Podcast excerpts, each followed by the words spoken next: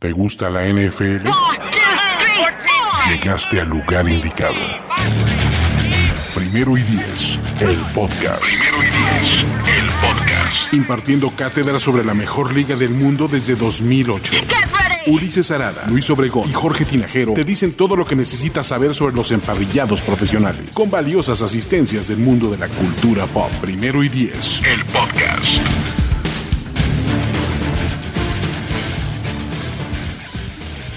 Amigos, amigas, hay divisiones que están para cualquiera por las razones correctas, porque todos los equipos son súper competitivos.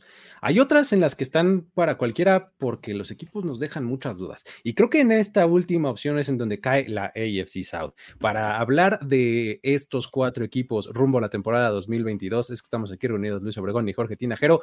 Y Vamos a tratar de disecarlos uno a uno. ¿Cómo estás, Jorge? ¿Cómo estás, Luis? Amigos, gracias por eh, estar aquí. Ya nunca es temprano para empezar a hablar de eh, los previos de los equipos y bueno, estamos agrupándolos por división, comenzando por el AFC South. Y la verdad es que eh, viendo todas estas dudas que genera esta división, porque hay que decirlo, no es de las más fuertes de este 2022 tiene ciertas aristas desde las cuales podría ser divertida también. ¿eh? Por supuesto, por supuesto. O sea, este, cuando pones a este, algunos mancos a pelear, también alguno va. bueno. no, me recuerda cierto episodio de South Park. exacto, exacto. divertido, pero bueno, está bien. Está bien. Pero bueno, este, vamos a comenzar a, platicar un poquito de, estos cuatro equipos. Vamos a tratar de hacerlo eh, breve y conciso, ¿no? Para que no se nos vaya aquí toda la vida. Y eh, um, digo, no, no, es que no los queramos, al contrario, ¿no? Pero pues quisiéramos este, que optimizáramos el tiempo de todos, ¿no? Entonces, eh, vamos a platicar. ¿Qué te parece si empezamos, qué? Alfabético, standing del año pasado. ¿Qué orden te gustaría seguir? Ah, no, fíjate que había pensado en todo menos en eso, pero si quieres. este momento. Así toda nuestra super planeación y preparación para no decir cuál va primero. Para que me vengas con la pregunta menos preparada de esta noche. Eh, vamos por, por, orden alfabético. Me gusta esa, esa situación, pero por ciudad o por eh, nickname. Eh, por nickname, ¿no? Venga, vamos con. Empezamos por Colts. ¿Los Colts? Los, Colts, Son, el, son el primer equipo, que, que, es las Evans, que las demás, ¿no? Este, según hasta donde investigué la última vez. este, eso, sí estoy preparado, Luis. más o menos me sé el alfabeto, ¿no? Este, entonces, Colts es, es el primero. Eh, um, ¿Cuál dirías que es la principal fortaleza de los Colts? ¿Qué, qué hacen bien? Eh, me parece que a pesar de que va a haber cambios en la dirección de esta unidad, la defensiva debería ser el fuerte de este equipo en 2022.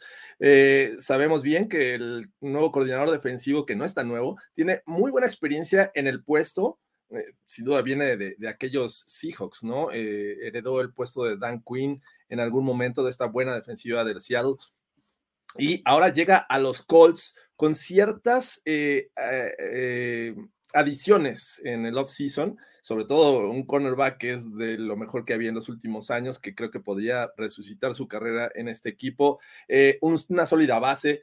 Y creo que la defensiva podría ser la parte más fuerte de estos Colts, que, la verdad es que les hace falta porque regularmente han sido buenos, pero me parece que el año pasado cayeron en un bachecito, entonces creo que esta es la oportunidad de resurgir. Exactamente, ¿no? Ese, es el asunto ahí con la defensiva. Yo fíjate que me iría por su juego terrestre. Creo que em, Jonathan Taylor es eh, una de las piezas más importantes de la ofensiva y de todo el equipo, ¿no? Y me parece que la dupla que hace con Naheem Hines, perdón, es bastante buena. Entonces, yo señalaría a su juego terrestre como su principal fortaleza. Eh, además, creo que en esta ocasión la llegada de Matt Ryan les hace eh, bastante bien, ¿no? Entonces, creo que este vamos a ver una, una mejora incluso yo diría de esta, de esta ofensiva, porque hasta cierto punto se volvieron medio unidimensionales. La temporada pasada estaba muy cantado que iban a ir con Jonathan Taylor, aún así no los podían parar, ¿eh? pero creo que pueden diversificarse. Y aún así, eh, que por aquí Tania nos dice que lo fuerte sería su línea ofensiva. Me parece que la línea ofensiva eh, eh, vivió los últimos, la, última temporada de la fama, ¿no? Porque por lesiones y lo que quieras, me parece que no pudieron resolver el tema del lado izquierdo de este, del, del tackle izquierdo y, creo que vivieron de esta fama. Pero bueno, cuando tienes un running back como Jonathan Taylor, que estoy de acuerdo, es, de lo mejor que tiene este equipo, eh, todo apunta a que pudiera ser eh, lo fuerte. Pero sabes que yo no me fui por esta obvia porque siento, siento que este año eh, todo el peso lo van a dejar en los hombros de Matt Ryan, que bueno, ya hablaremos en su momento este, sobre este jugador que llega a los Colts. Que este, eh, digo, a mí me sirve esto para hablar de la que yo considero una de las debilidades del equipo, que es justamente su posición de tackle izquierdo. Mira, creo que, eh, o sea, hablar como de la línea en general, sí es hablar un poco de la, de la, de la buena reputación que se construyeron a lo largo de los años, pero em, creo que la posición de tackle izquierdo siempre ha sido una interrogante. En este offseason trajeron a Bernard Rainman en, este, en el draft, mm, eh, pero no está proyectado para ser titular, por lo menos no de momento. Entonces, por lo menos me genera preguntas, como que me siento ahí medio ah, no tan seguro. Matt Ryan es un tipo súper preciso, ¿no? Que necesita su espacio funcional para, para lanzar el balón, que tampoco es una estatua, pues puede mover un poco, este, pero que es un quarterback que baja su, este, su eficiencia cuando es presionado. Entonces, eh, la posición de tackle izquierdo ahí me genera un poco de dudas. ¿Tú por dónde te irías ahí? ¿En, su eslabón más débil o en alguna pregunta que te genere este equipo? Eh, eslabón más débil, pues creo que lo que ha sido año tras año, ¿no? Eh, desde que eh, se retiró el famosísimo Andrew Locke, me parece que la posición de quarterback ha sido algo que nos hemos cuestionado año tras año, ¿no? Si bien con Philip Rivers llegaron a playoffs, eh, me parece que tampoco era el futuro de la franquicia, lo intentaron con Carson Wentz y este año con Matt Ryan, que ojo, a mí no me parece mal coreback Matt Ryan, pero sí necesita ciertas piezas para funcionar y para ser efectivo. Tiene un sólido juego terrestre, estoy de acuerdo, pero creo que por ahí eh, no estoy tan seguro de que Matt Ryan vaya a ser eh, la respuesta y sobre todo a largo plazo. Entonces siguen teniendo esta duda los Colts, me parece, a pesar de esta llegada. Y fíjate, me, hace eh, este punto que tocas plantear una pregunta de las más importantes que me parecen que tiene este equipo. ¿Matt Ryan puede ser la diferencia para, para que los Colts den ese siguiente paso que nos han prometido pues ya durante varios años, ¿no? Porque este equipo constantemente lo vemos y decimos, no, hombre, está súper bien, hombre, ahora mira que cuando llegó McDaniels, no, hombre, vean, ya con este coach, están listos, ¿no? Este, eh, luego, bueno, Carson Wentz pues, lo va a hacer bien, ¿no? Y, eh, hombre, bueno, con la experiencia de Philip Rivers, wow, ¿no? Pues ahora sí ser Matt Ryan este, el que los lleve a dar este siguiente paso, ¿cómo lo ves? Justamente eh, me puse a pensar y analizar en qué momento en la carrera de Matt Ryan fue bueno, porque hay que decirlo, estaba considerado como uno de los mejores en su momento, que incluso eh, incluso eh, exactamente, y hasta el Super Bowl fue a dar, y, sabemos el, triste resultado para estos Falcons. Eh, ¿Qué tenían estos Falcons? Se llenaron de, talento en, el cuerpo de wide receivers. Tenían a Julio Jones, uno de los mejores wide receivers en el momento. En su mejor momento. ¿No? Le agregaron talento todavía, además de, Julio Jones. Tenía una sólida línea ofensiva. El juego terrestre no era espectacular, pero era funcional. Eh, y creo que es justamente cuando te pones a pensar si este es el personal que tienen en, en Indianapolis. No, creo que sigue generando dudas el grupo de wide receivers, ¿no? Michael Pittman es, me parece en este momento, el mejor hombre de este grupo.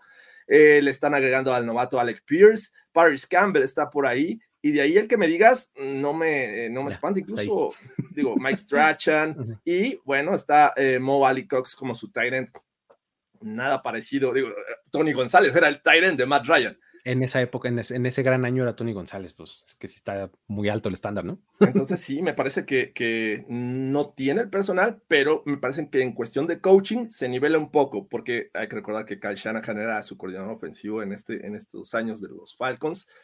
Y fue cuando, cuando más brilló. Entonces creo que ahí Frank Wright podría ser ese factor que ponga todas las piezas en su lugar para que Matt Ryan brille. Eh, pero no estoy completamente convencido de ello. Fíjate que a mí mm, me parece que Matt Ryan es una mejora con respecto a, Carson Wentz. Eh, no estoy seguro si él, de, manera ah, no aislada, pero de manera particular, vaya a ser el, como el factor que digas, ah, mira, aquí estaban las dos victorias de diferencia que le hacían falta a los Colts o algo por el estilo. No creo que vaya por ahí. Yo creo que va más por parte del, justo del maridaje que mencionaste, ¿no? El, la presencia de Matt, eh, Mike, caramba, este, Frank Reich. Ah, Frank Reich, ok. Frank Reich, y yo Matt, Matt, ya le voy a decir Matt Reich. Este, Matt Max. Claro, este sí, 17 nombres, ¿no? Pero no, Frank Reich con Matt Ryan, este, um, eh, me parece que es, que es, una pareja que puede ser bastante productiva, ¿no? Entonces, eso con un muy buen running back y creo que van a encontrar la manera como de medio franquear la flaqueza de este, profundidad en, los receptores. Alguien por acá en los comentarios en, vivo nos pone, nos pone si traen a Julio Jones, ¿no? Eh, recordemos que Julio Jones es un agente libre en este momento, ¿no? No sé si la versión 2022 de Julio Jones sea lo que quieres, este, pero bueno, sería algo, ¿no? Entonces, este, a mí me parece que Matt Ryan es una mejora, por lo menos. Y si piensas que la temporada pasada los Colts se quedaron fuera de playoffs en la última semana porque super choquearon contra los Jaguars, este, pues me parece que, pueden acabar eh, dando por lo menos un paso más, ¿no? Ah, es una mejora con respecto a lo del año pasado, es decir, con respecto a Carson Wentz. Carson Wentz, exactamente. Es una mejora con respecto a Philip Rivers, aunque el año pasado no llegaron a playoffs, sí con Philip Rivers. Sí, fíjate, me parece que con respecto a la versión 2020 de Philip Rivers, que fue el último que vimos de él, creo que también me parece una mejora Matt Ryan. E, el tema este es, o sea, estoy de acuerdo, creo que han, sido upgrades, pero no es suficiente. Y además no, son, no es con miras al futuro, me parece que... Ah, no, sí, es parche. E, es un bill parche, sí. Sí, sí, sí. Es como cuando vas, se te poncha la llanta y te ponen ahí un parche, ¿no? para, seguir rodando ese centra. ¿No? Así de, de, plano, así de, oye, ya se rompió, ¿no? Pues no tendrás un gallo, ¿no? de media vida, ¿no? Algo de media vida. Ándale, muy bien, sí. Qué buena referencia. Exacto.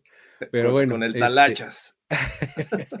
Esa es una de las preguntas importantes que tengo yo en, torno a los Colts y que puede definir eh, hacia dónde vayan esta, esta temporada. Y ahora, del otro lado del balón también está interesante. Ya lo mencionabas hace un momento, Gus Bradley es su coordinador defensivo. Vienen de Matt Iberfloss.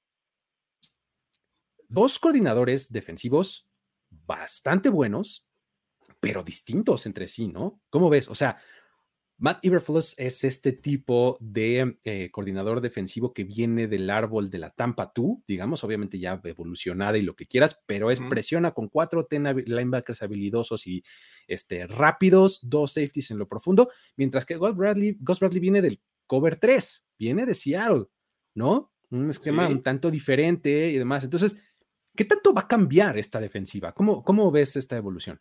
A mí me gusta, eh, como lo dije al principio, y creo que fue la unidad que más me llamó la atención, pese a que tienen a Jonathan Taylor en este equipo y que sin duda va a generar muchas yardas. Me parece que la base es sólida, ¿no? Em, comenzando por los, linebackers, ¿no? Darius Leonard, Bobby Okereke, que son eh, bastante buenos ambos, que si te pones a, comparar esta defensiva de los Seahawks con la que hacía referencia al inicio, me parece que los linebackers empiezan bien, ¿no? La línea defensiva no es nada mala, ¿no? Tienes ahí nada más a DeForest Buckner en el centro, este, con, con Grover eh, Stewart, Pie y el recién llegado o adquirido en cambio, eh, Yannick Ngakwe, que me parece que Ngakwe lo tienes contento y es un tipo que te va a producir, ¿no? Em, y es el lifeline de este, de, de Ghost Bradley. O sea, a donde va Ghost, Bradley es a donde va Yannick Ngakwe. Así es. Entonces, eh, ese es un, creo que amigo fiel. Su amigo fiel. Y, y, por ahí decían, hace rato leí en los comentarios que la defensiva secundaria no es este, pues, muy buena, pero tampoco se ve y apunta a ser mala, ¿eh?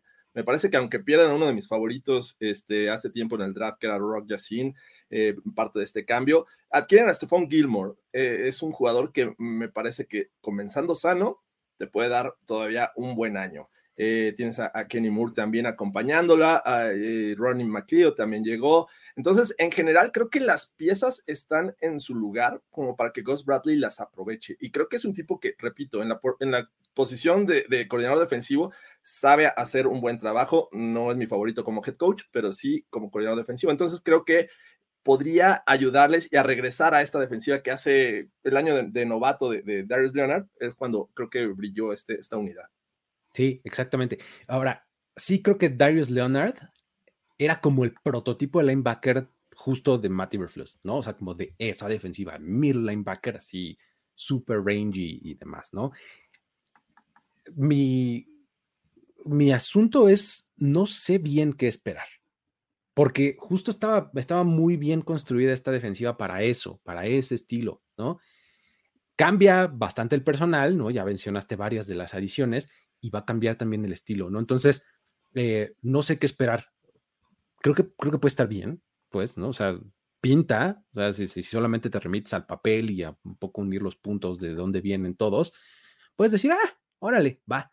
Pero, no sé, no sé, como que mi Spider Sense me dice, ah, cuidado, no, no estoy tan convencido, no sé por qué. O sea, y la verdad es que no te podría dar una razón así completamente pensada y estudiada de por qué, pero como que siento que, uh, no sé, pero bueno. Matt todavía sirve, Ryan, dice Carlos Gorospe, un saludo. sí, sirve, sí, está, es, bueno, Matt Ryan. O sea, eh, será muy centra y lo que quieran, pero la verdad es que me parece que es un buen quarterback, Matt Ryan. Pero bueno, pidiéndole aquí a, Carlos Gorospe que regrese a Twitter, hazme el favor. Eh, a, dónde hemos llegado? Oigan, este, venimos aquí a hablar de la AFC Saudi, ahora estamos hablando de que Twitter y Gorospe. Sí, no, no puede ser. sí se le extraña, la verdad. Pero bueno, este, um, eh, así está el asunto con los Colts, ¿no? Ahora, ¿qué me dices de los Jaguars? ¿Qué onda con este equipo? ¿Cuál dirías que es su principal fortaleza rumbo a 2022? difícil, difícil decir de una fortaleza de un equipo que pues, viene a ser de, lo peor que, vimos el año pasado, por muchas razones, ¿no? Creo que mm, si nos, mm, nos ponemos a analizar su roster, me parece que hasta esas adiciones buscando mejorar el cuerpo de receptores tampoco fueron efectivas, ¿no? El juego terrestre tampoco me llama mucho la atención, la línea ofensiva, eh, la defensiva tampoco.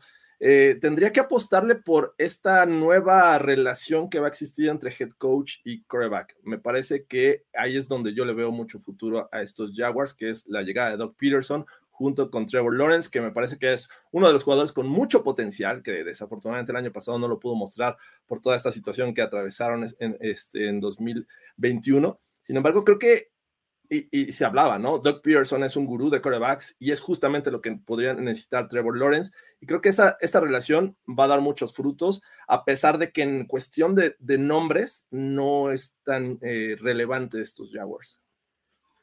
Fíjate que hablando de los Jaguars, uno tiene que ponerse como más. Pues tiene que bajar un poco el estándar, ¿no? Tal cual tiene que bajarle a las expectativas. Este, y entonces yo, yo diría que una, no sé si fortaleza, pero algo que puedes decir en pro de ellos es, parece como que recompusieron el camino y hay un poco de promesa entre los jóvenes. ¿no? Mira, ya la fortaleza es no tener. Es una gran fortaleza, sí. Aquí nos dice eh, Karen Santiago, justamente, ¿no? Este, eh, creo que el, asunto de tener eh, una serie de jugadores jóvenes a su disposición pues por lo menos te tiene que dar algo de esperanza, ¿no? O sea, eh, a mí me parece que el haber llevadose a Devin Lloyd en donde lo tuvieron, eh, este, creo que además trajeron, reformaron y fortalecieron su línea ofensiva, ¿no? Y con Brandon Sheriff. O sea, creo que están haciendo una, por lo menos el intento de una buena mezcla de roster entre veteranos y jóvenes. Eso sería algo que yo señalaría en su favor, ¿no? Si nos vamos al espectro opuesto, ¿qué dirías Todas las demás. Su mayor pregunta. ¿Todo lo demás? Básicamente todo lo demás. Eh, mira, el cuerpo de receptores, como bien mencionaba hace rato. Ese es eh, mi punto. Me genera más dudas que, certidumbre, ¿no? El caso de Christian Kirk, que le pueden pagar lo que quieran, ¿no? Pero Christian Kirk no, no se ve como que vaya a ser la solución o el wide receiver número uno de este equipo, ¿no? Porque vas a tener a dos Jones, Marvin Jones, a Say Jones, Say Jones, que, que han dado este, el año pasado, bueno, estuvo con los Raiders. Eh, por ahí anduvo paseando con los Bills.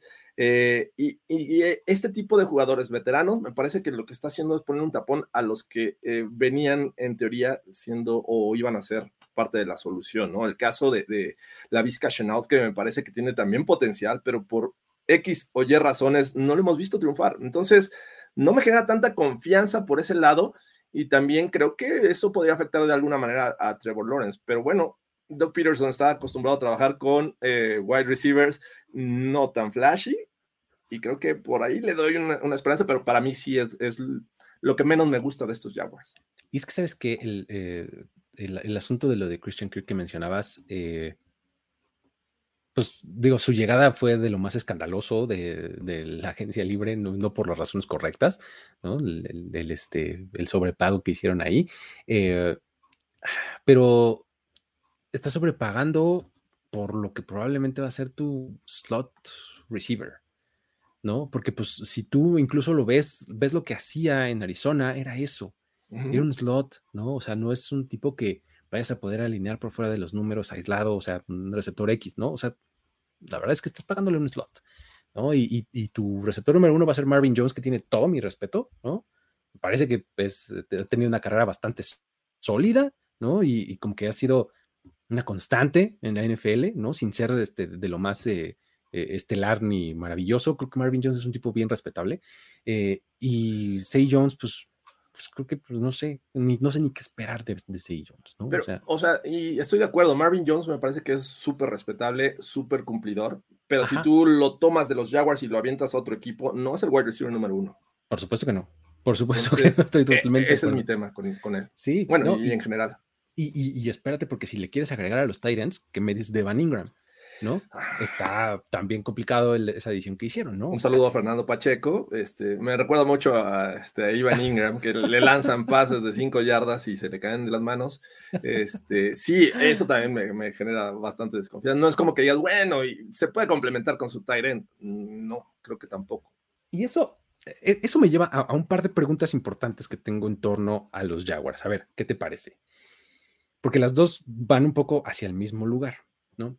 creo que una de las grandes preguntas es Trevor Lawrence y la llegada de Doug Peterson y este staff de cocheo.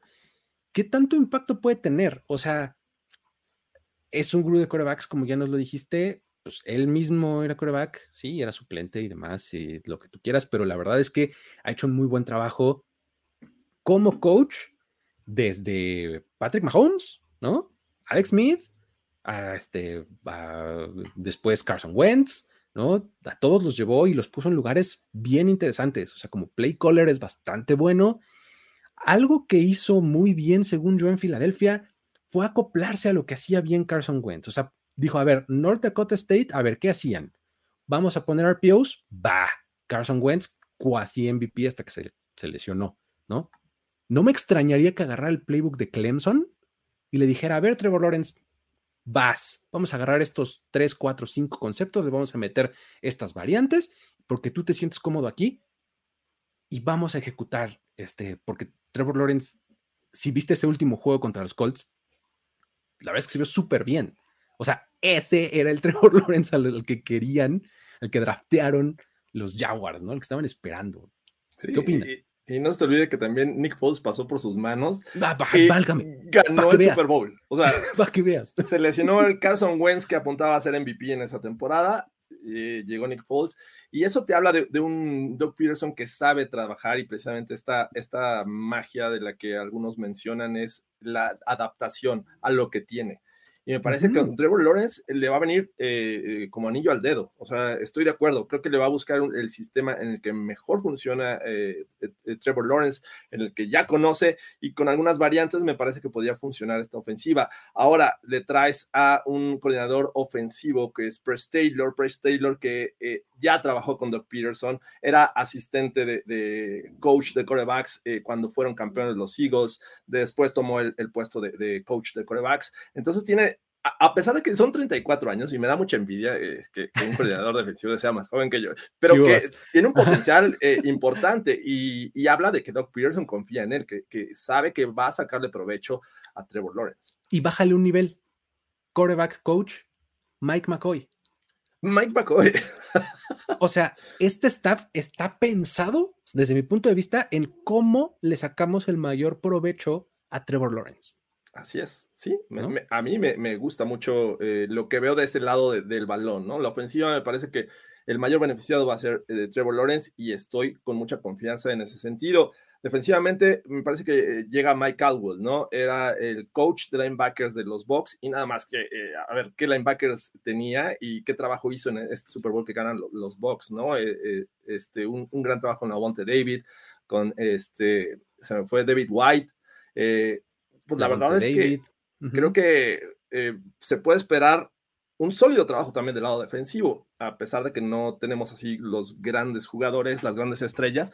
Me parece que en cuestión de staff es una súper mejoría a comparación, obviamente, de lo que tenían. Totalmente. Porque prácticamente el año pasado no tenían nada. Estaba fácil, pues, ¿no? Pero la verdad es que lo hicieron bien. o sea, pudieron haberlo no hecho también.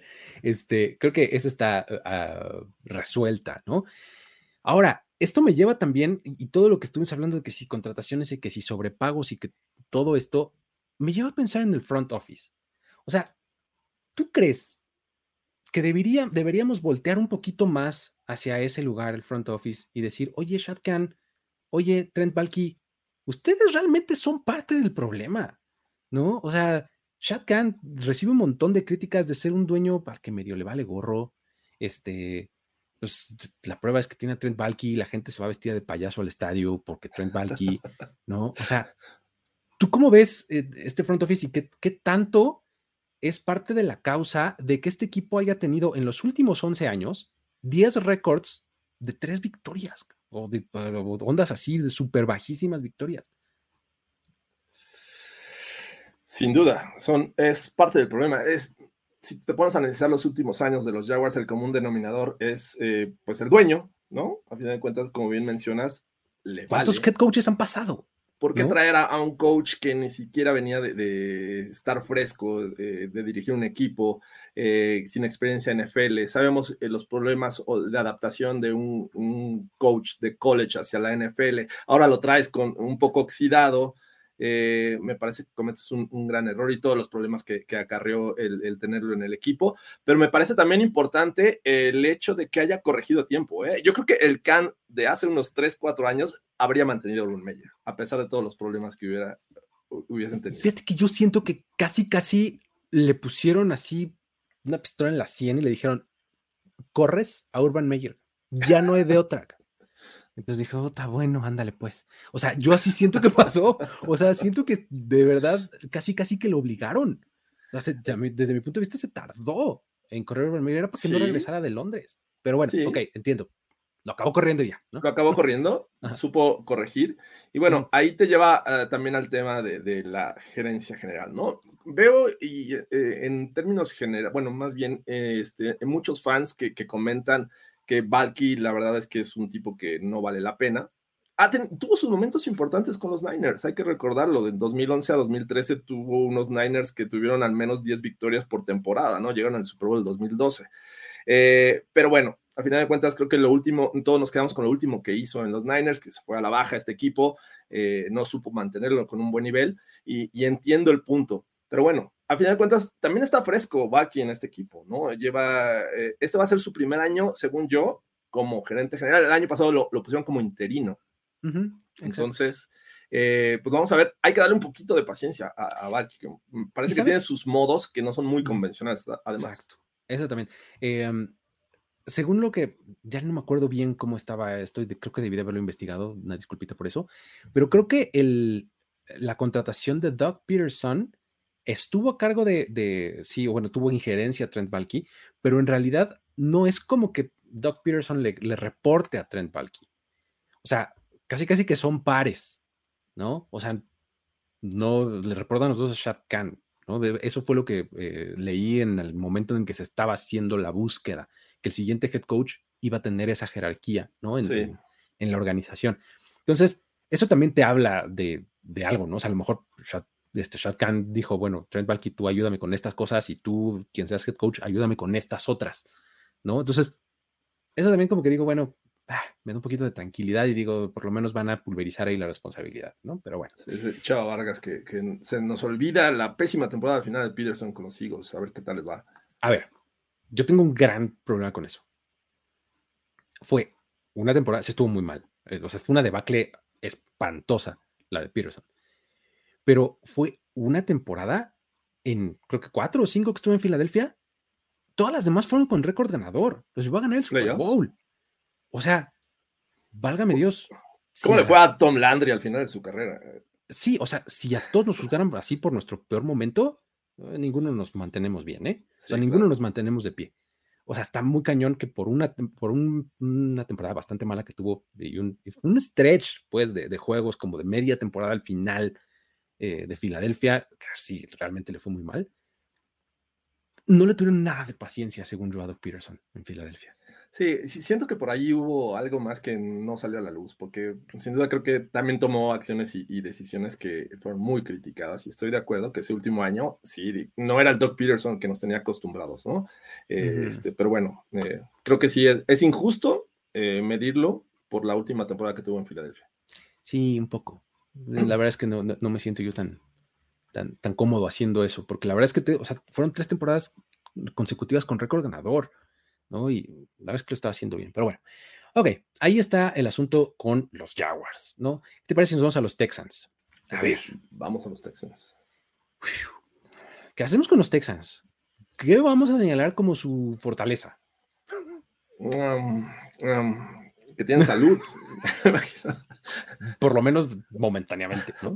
En este momento tienen salud, tienen todas las piezas en su lugar y al menos tienen ya un problema muy grande fuera de casa, ¿no? Que, creo que eso debe ser algo que, que, los hace respirar un poco, porque eh, en términos de fútbol, me parece que hay pocos argumentos que te hacen pensar que estos Texans podrían hacer cosas importantes en 2022. el coreback es de segundo año, un coreback que me parece que ni siquiera estaba planeado para hacer eh, ni siquiera backup y resulta que, toma la titularidad. Y, a ver, ojo, nos sorprende, pero me parece que dentro de los estándares esperados, sorprende.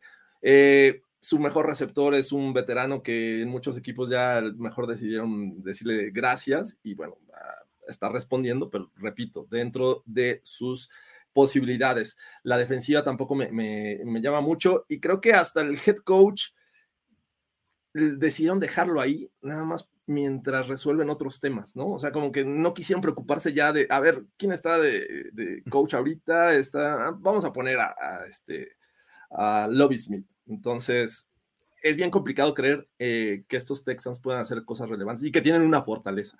Pero bueno, si tengo que mencionar una, me voy a ir por Davis Mills. Ok, ok. A mí me gusta, eh, estoy completamente de acuerdo, ¿eh? o sea, que qué difícil es encontrarles algo, algo bueno. Y otra vez voy a poner prospectivo con, con los Texans. Me parece que hicieron un muy buen draft.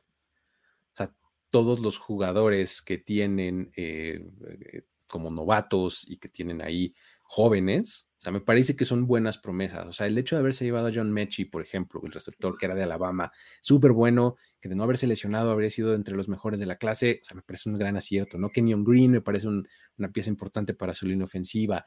Eh, se, llevaron a Jalen Petrie, uno de los safeties más versátiles y más codiciados del draft, ¿no? Em, eh, obviamente Derek Singletary, ¿no? Eh, válgame, probablemente el mejor corner de la clase, ¿no? O sea, realmente volteas a esos lugares y dices, oye, pues está bien, o sea, a lo mejor este año no les va a ir bien, ¿no? Siendo realistas, no le va a ir bien, ¿no? Pero... Ah, mi tema es este la analogía de las manzanas podridas cuando las echas cuando, en, este, o echas manzanas buenas en manzanas podridas, se van a, eventualmente se van a podrir. Exactamente, ¿no? Puede ser. Eh, eso es lo único que yo, yo, yo diría como un, este, como una fortaleza, como algo que veo bueno de ellos, ¿no? Ahora, si te vas del otro lado y quieres señalar algo malo, negativo, lo más débil, ¿qué te sobresale del resto? Ah, pues mira, a pesar de, todas estas adiciones que mencionaste a la defensiva, pues me parece que eh, el resto no es de, confianza, eh, ¿no? Mm, pass rushers, eh, por ejemplo, tienen a Ogbonia Okoronko, Viene, viene de los Rams, ¿no? Este, Así es. Este jugador. Ah, Jonathan Greenard. Eh, la verdad es que no me genera mucha confianza esta defensiva, a pesar de tener a Derek Stingley, que repito, todos estos es potencial, es un, tienen un potencial enorme y pensamos que van a ser buenos en el NFL, pero bueno, todavía falta mucho que probar. Entonces, y a pesar de que es la fortaleza de su head coach, ¿no? De Lobby Smith es la defensiva, me genera muchas dudas. Así es, sí, está, está complicado. A mí no, no me deja de brincar el, eh, su depth chart en los corredores. O sea, eras lo que eras y tu refuerzo fue Marlon Mack. wow, ¿no? Este, ok, Marlon Mack, eh, porque venías de Rex Burkhead. a quien por cierto le diste una extensión de contrato. Así es, se mantiene. Este, sí. Tomaste Damian Pierce, que todo bien. Damian Pierce era uno de mis sleepers de running back de este, de este draft. Lo veo aportando sin duda, ¿no? Este año. Pero Royce Freeman, ¿qué es esto? ¿2010? ¿O Royce Freeman? Vale, o sea, Royce, Freeman y, Rex Burkhead sí te hacen como que regresarte en el tiempo, ¿no? O sea, dices, ¿qué es este running back, este room? Está rarísimo. Está, muy raro, ¿no? Creo que ojalá, ojalá y se vayan por Damon Pierce eh, como titular. Eh, porque incluso Marlon Mack me parece que eh, fue a menos en su carrera. sí, total yo lo veía y decía, bueno, este, este jugador tiene potencial con estos Colts, pero por lesiones, por lo que me digas, nunca acabó de cuajar en estos Colts y bueno, llega a los Texans como, eh, ahorita lo ponen como el, principal running back, pero espero sinceramente que el novato haga algo para ganarse el puesto. Pues sí, sí, sí, totalmente, ¿no? Ahora, eh, vamos a tener que hablar de Davis Mills. ¿Qué, qué, qué podemos esperar de él? O sea, ya hablaste de, lo, inesperado que fue su, ascenso a la titularidad y de repente dijimos, oye, este no está tan mal, ¿eh? Vamos, entre este mar de quarterbacks de segundo año que está entrando a 2022, ¿te parece descabellado pensar que Davis Mills pueda convertirse en el mejor de su generación? En este momento sí me parece descabellado porque, repito, o sea, nadie tenía en el radar a Davis Mills el año pasado como para hacer algo relevante, ¿no? Eh, eh, tuvo que entrarle al quite, pero me parece que es un, jugador que aprovecha eh, muy bien o que sabe manejar la presión. O sea, el tipo se ve suelto, se ve cómodo, como si no este, tuviera esa, esa presión de novato, bueno, al menos el año pasado así lo mostró, y ni teniendo un gran cuerpo de receptores, ¿no? El caso de Brandon Cooks, que era prácticamente lo, mejor que, que, tuvieron estos Texans el año pasado, pero en la bolsa lo ves bien, se, eh, maneja cierta movilidad para quitarse la presión. En general, me parece que hizo un buen trabajo, pero ahora pensar que ese buen trabajo lo pueda catapultar para ser el mejor de, su generación, de la clase 2021, tiene que estar arriba de Trevor Lawrence, que es uno de los que eh, apunta a mejorar este año. A mí me parece que ese es el estándar, ¿eh? Trevor, Trevor Lawrence. Trevor Lawrence y por ahí le pondría a Mac Jones. Y, se hablan muchas cosas, ya hablaremos en su momento de, eh, los Jets, pero... Ya hablaremos de Mac Jones y de Zach Wilson en, el, previo del, este, ¿no? Pero, ¿qué tan lejos ves a, Davis Mills de Mac Jones? O sea, a mí me parece que Mac Jones no está muy lejos de su techo. Y, y Davis Mills me parece que sí, sí, todavía tienen bastante por crecer, ¿no? Entonces, no sé. Eh, tendría que ponerlos en la misma situación y la realidad es que no. El equipo totalmente influye. Exactamente. Eh, Mac Jones tiene un, juego terrestre, eh, Davis Mills no lo tiene. intentaron los, los Pats mejorarle el, cuerpo de receptores. Los, los Texans, pues sí, se fueron vía del draft, pero mantienen a Brandon Cooks y mantienen otros que, pues la verdad, tampoco impresionan. Entonces, me cuesta trabajo creer que esto pueda ser una realidad con, con Davis Mills. está, interesante. Ahora, vamos a subirle un nivel. ¿Qué tiene que hacer Lobby Smith para, para convencer ahí eh, al front office y demás de que pues, él es el, hombre correcto? Que llegaron a él casi así tropezándose de, ay, mira que hay un Lobby Smith, vamos a ponerlo como head coach. Este, eh, ¿Qué tiene que hacer como para quedarse con ese cargo? O sea, ¿hay alguna manera en el que no sea one and done o two and done? ¿O qué tanta correa tiene Lobby Smith? En primera estoy de acuerdo con los comentarios que ponían eh, aquí en, el chat en vivo, eh, que Cooley no debió haber salido. Me parece que lo que hizo Cooley con el equipo que tenía era para mantenerlo y seguir trabajando con él, si es que tu objetivo era seguir creciendo. Sin embargo, decidieron mm, decirle adiós, gracias, y, repito, creo que ni siquiera estaba eh, planeado. Me, me, parece que es algo improvisado el tema de Lobby Smith. Ahora, si eso no es, si eso llega de esta manera y que creo que fue así, pues, me parece que Lobby Smith también ya tiene los, los días contados en este equipo. O sea, la mente de los Texans no estaba en 2021, sino en resolver un, un gran problema que, que, todos sabemos cuál, cuál es. Ya eh, se decidieron al menos de él en, mandarlo a otro equipo. Sin embargo, ahí eh, todavía tienen algunos remanentes que hace poco lograron eh, acordar con, este, las víctimas de este caso. Pero la verdad es que creo que los Texans no estaban como para pensar y competir en 2021 y desafortunadamente yo siento que Lovie Smith no va a ser el futuro de la franquicia. Haga lo que haga, ¿eh? Es lo que te iba a decir, o sea, ocho, nueve victorias, imagínate. o sea, ¿de dónde las sacas para empezar, no? Pero... Exacto, sí. ¿Con qué material humano? ¿De dónde las sacas? Pero imagínate que de repente te ya nos puede 500, pero, o sea, que te acerca mucho a, la mitad, ¿no? Este. Eh, estaría interesante, ¿no? O sea, si este tipo no solamente hizo, o sea, logró algo similar a lo de, a lo de Cooley, que fue un super overachiever la temporada pasada, sino que nos puso, este, y con siete victorias, con tú. ¿No? ¡Wow! ¿No? 7-10. O sea, ¿valdrá la pena con, conservarlo un año más? Es que además te pones a, ver la historia de, head coaching de Lobby Smith, ¿no? Y bueno, previo a eso, que era coordinador, eh, me parece, defensivo de, de los de Tampa Bay. Los Rams. Ah, no, de los Rams, perdón, sí. Y, previo a eso era coach de, creo que linebackers de, Tampa Bay. Se va de Tampa Bay y son campeones. Llega a los Rams, ya no vuelven a ser campeones. Llega a ser head coach de, Chicago, llega al Super Bowl, pero pues pierde eh, con los Colts de Peyton Manning. Eh, y después tiene una etapa de head coaching con los Bucks, eh, en la cual pues fue también muy corta y no dio los resultados. Así es que eh, es difícil creer que con menos material humano de lo que ha tenido en su carrera como head coach pueda hacer algo relevante en un año, ¿no? Porque eh, la verdad es que creo que la paciencia es nula con, con es cortísima, cortísima, cortísima. Está bien complicado aquí con los Texans, pero bueno, así está el, eh, la situación para la temporada 2022. Me parece uno de los equipos que está este, como más cerca de, del primer pick del, draft de 2023, ¿no? Ahí peleando con otros dos probablemente, pero bueno. Eh, vámonos con los Titans. La temporada pasada ganaron la división.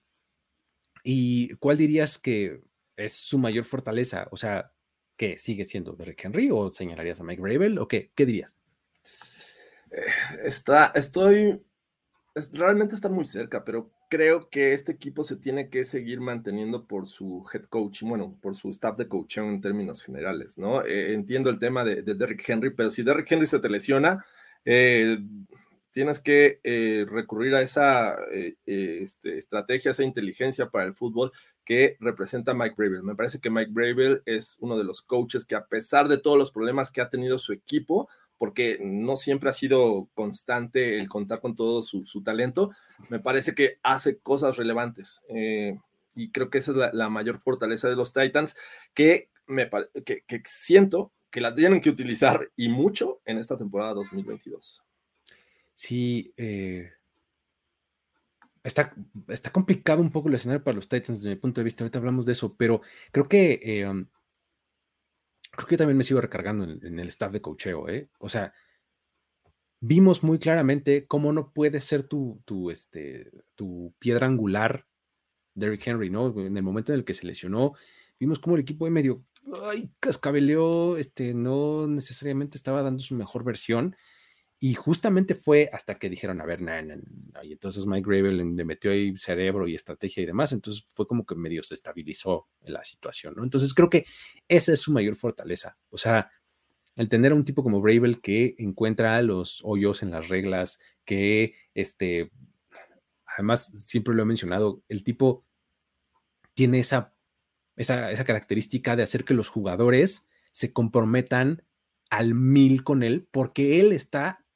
totalmente comprometido con sus jugadores, ¿no? Sí. O sea, este antecedente de ser, de haber sido un jugador y un jugador de sus características, ¿no?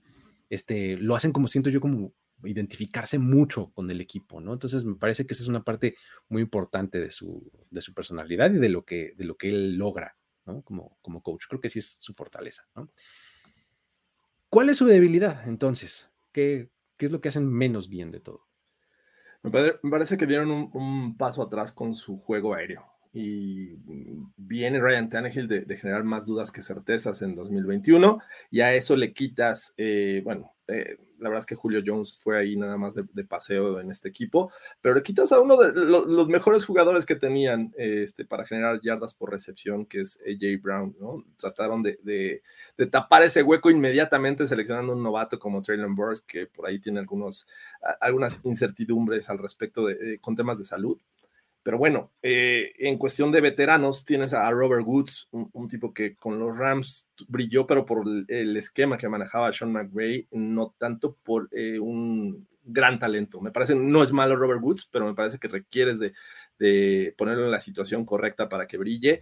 Y pues fuera de ahí, la verdad es que no eh, generan tanto miedo los Titans en el juego aéreo. Entonces, le llevas un coreback a, presionar a Ryan Tannehill. Ryan Tannehill ya aplicó la de Rotlisberger, yo no voy a enseñar a nadie. Eh, y yo creo que ya está generando eh, también problemas al respecto. Así es que no me inspira nada de confianza y, digo, si ya sabíamos que era un equipo tirándole a, a ser unidimensional a la ofensiva, yo creo que esta situación la va a reforzar. Es que eh, esa, es, mi preocupación, justamente, que que el ataque sea muy predecible. O sea, ya hablando de, de Tannehill, tuvo una regresión importante el año pasado. Este, le quitaste su mejor arma. Eh, Austin Hooper, este, su Tyrant titular, ¿no? Trajeron ahí en el, en off-season con la agencia libre. Eh, no sé, Robert Woods, creo que es un muy buen complemento, ¿no?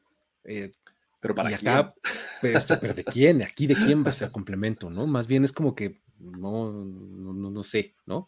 Este, está, está, complicado el, el, asunto del juego aéreo y sí va a ser eh, que, pues, 8 en la caja, ¿no? No hay problema, ¿no? Sin problema. Y, y, la verdad es que Dontrell Hillard no es que me dé este gran alivio detrás de Derrick Henry, y lo vimos la temporada pasada. Acabaron yendo por Adrian Peterson, imagínate, en algún momento los Titans, ¿no? Entonces, el poner todos tus esfuerzos ahí solo en eso te puede resultar contraproducente y creo que esa es mi preocupación mayor con los Titans. Pero bueno, muy bien. A ver, ¿qué me dices de los Titans y el panorama que tienen por delante? Porque ah, hablamos de todas estas bajas y de todas estas preguntas, como que huele a regresión, ¿no? Hay que recordar que este equipo fue el seed número uno de la conferencia americana en 2021. O sea, ya no es si va a haber regresión, es qué tan pronunciada va a ser esta regresión. O sea, ¿hasta dónde se nos van a caer? Me, me, cuesta trabajo creer que será muy pronunciada, nada más teniendo a Mike Bravel ahí, porque el ejemplo claro es la temporada pasada con todas las lesiones que tuvieron, con todas las bajas, con que no les funcionaron eh, los refuerzos como Julio Jones, se encontró la forma de, eh, además de mejorar una defensiva secundaria que parecía este, también pasar por, por problemas. Eh, y creo que los llevó hasta el primer lugar de la conferencia americana. Obviamente el playoffs ya es otra historia, pero creo que no siento que vaya a ser tan pronunciada porque además es una división en la que solamente para mi gusto, compiten dos. Y los últimos años han dominado a los Colts y les han ganado la división. Entonces, ah, no sé, no creo que vaya a ser tan pronunciada. O sea, van a estar ahí compitiendo por esta división. O sea, van a regresar, no van a ser el número uno de la AFC, pero ¿qué? ¿Tres? ¿Cuatro? Es que estamos pensando de la, en una de la conferencia, ¿no? Exacto. De la conferencia. Sí, sí, sí, de la AFC. O sea, estamos hablando de una AFC que tiene los heavy hitters, ¿no? Entonces, eh, es un tema. en el 1 eh, lo veo, pero en japonés antiguo. O sea, yo, Sí, yo veo eh, avanzando un equipo de esta división a los playoffs y es el campeón, obviamente, ¿no? ¿Y en el 4? ¿Sí? ¿4? Veo múltiples equipos calificando de la AFC West, múltiples potencialmente de la eh, AFC North. Y también podrían ser múltiples el East, aunque no estoy tan seguro, pero sí podrían ser múltiples. Entonces, queda poco espacio para la AFC South. Y Eso es a lo que me refiero. O sea, pasas del 1, no es hasta el 4, porque ganaste tu división. Como sea, la ganaste, ¿no? Puede ser, ¿no? Sí. Está, o sea, si es, si es, una, si es un punto eh, pues, significativo, ¿no? O sea, sí vas a seguir recibiendo eh, un, partido de postemporada, ¿no? Pero pues ya no vas a ser el que descansa la primera semana, ¿no? El único.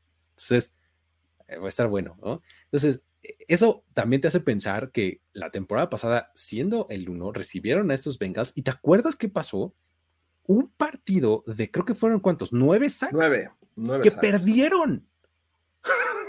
Está muy impresionante. O sea, eh, con Derrick Henry se supone descansado. Es decir, esto me lleva a esta nueva pregunta que tenemos aquí. Es, ¿este defensivo puede cargar con el equipo? Porque realmente, si tú dices, bueno, es que la ofensiva todo mal y que si unidimensionales y ya todo lo que dijimos, bueno, volteémonos a ver a la defensa. Entonces, ¿ellos pueden?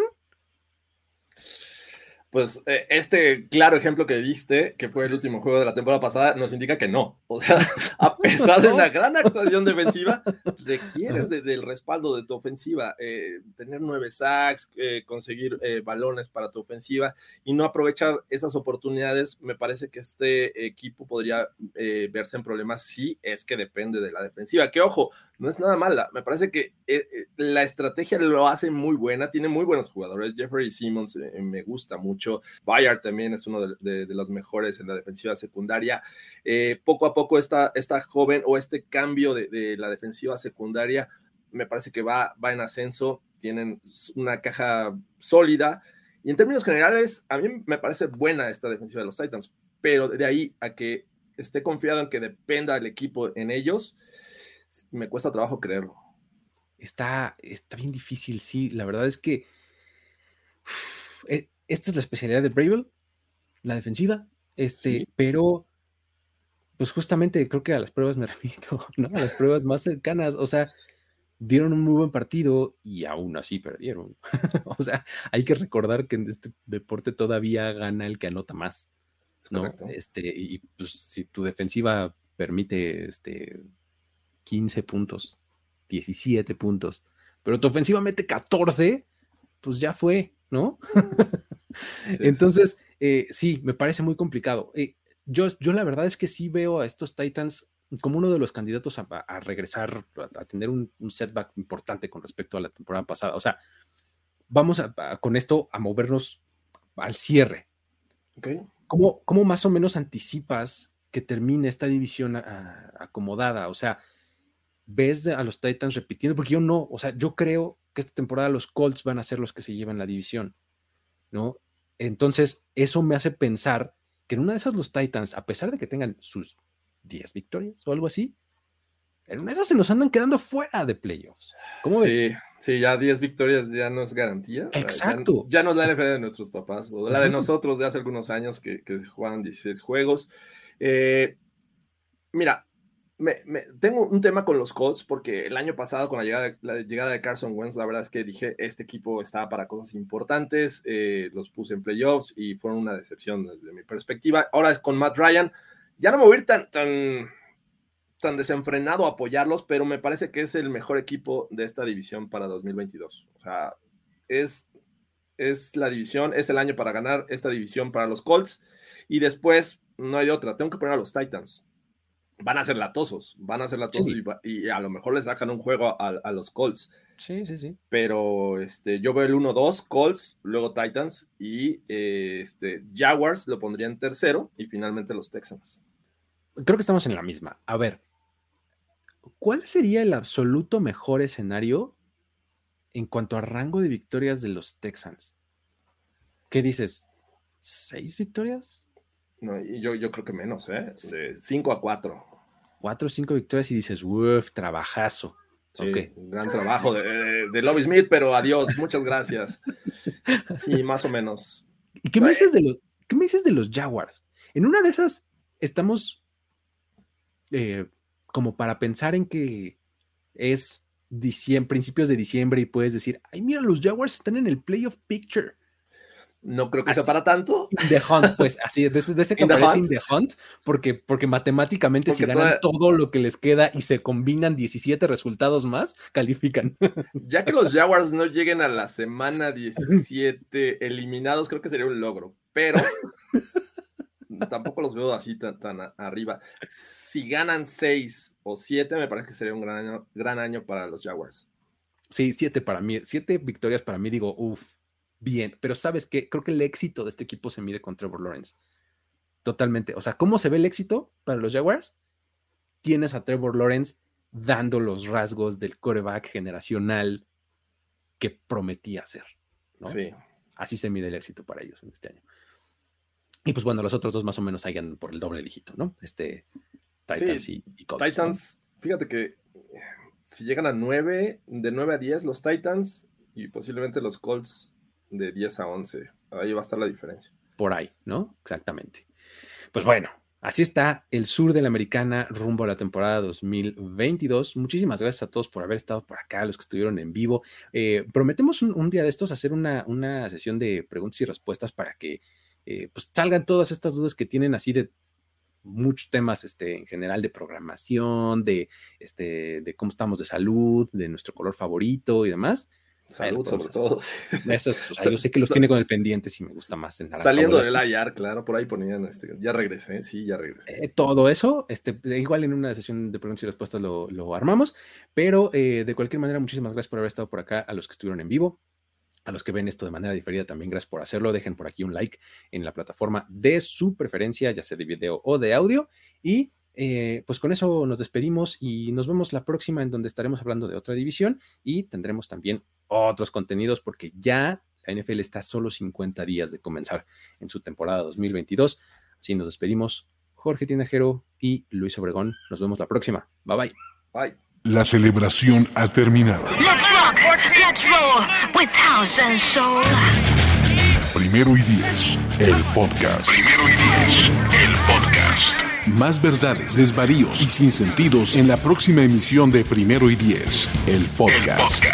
Conducción, guion y concepto. Ulises Arada, Luis Obregón y Jorge Tinajero. Producción y voz en off, Antonio Sempere.